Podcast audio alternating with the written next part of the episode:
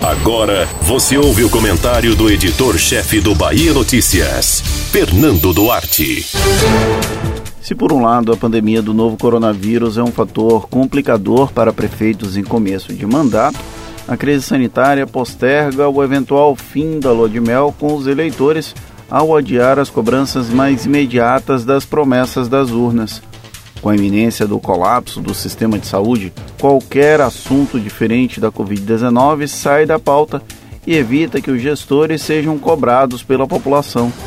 E isso não é de todo ruim para quem está apenas começando. É claro que a adoção de medidas restritivas recairia sobre os ombros do prefeito, caso tivesse vindo dele a iniciativa primordial. No entanto, quando o toque de recolher foi decretado pelo governador Rui Costa, a responsabilidade ficou bem mais equilibrada. Rui mantém bons índices de avaliação no enfrentamento da pandemia e diluiu muito o peso dessa ação, algo que eu já até falei aqui na coluna.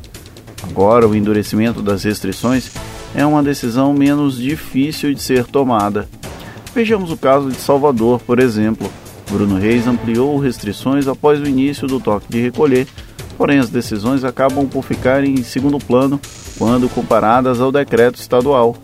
O prefeito da capital baiana fechou praias, desligou a iluminação de quadras e campos de futebol e ainda restringiu o funcionamento de atividades comerciais em três bairros. Ainda assim, o agendamento da mídia ficou focado no recolhimento noturno, mostrando que a estratégia de comunicação poupou os gestores municipais nesse primeiro momento. Todavia, há um fator que deve ser considerado em breve caso o ritmo de contaminações se mantenha acelerado e com altos índices de ocupação de leitos de terapia intensiva. O fechamento abrupto das atividades comerciais para tentar dar um freio de arrumação na disseminação do coronavírus pode alterar a percepção que a população tem do combate à pandemia. Esse ônus não caberá exclusivamente a Rui, já que a fiscalização de uma medida dura como essa caberá às administrações municipais.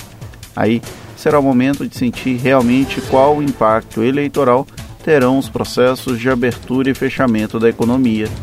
Seria inocência da nossa parte acreditar que cálculos políticos não têm sido feitos quando são tomadas decisões relacionadas a medidas restritivas. Ainda que haja a reverberação do discurso de que a adoção de restrições é parte de uma jogada para minar o potencial do presidente Jair Bolsonaro, é cada vez mais fraca a incorporação desse argumento.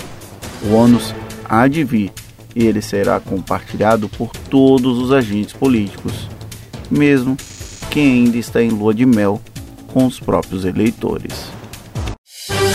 Você ouviu o comentário do editor-chefe do Bahia Notícias, Fernando Duarte.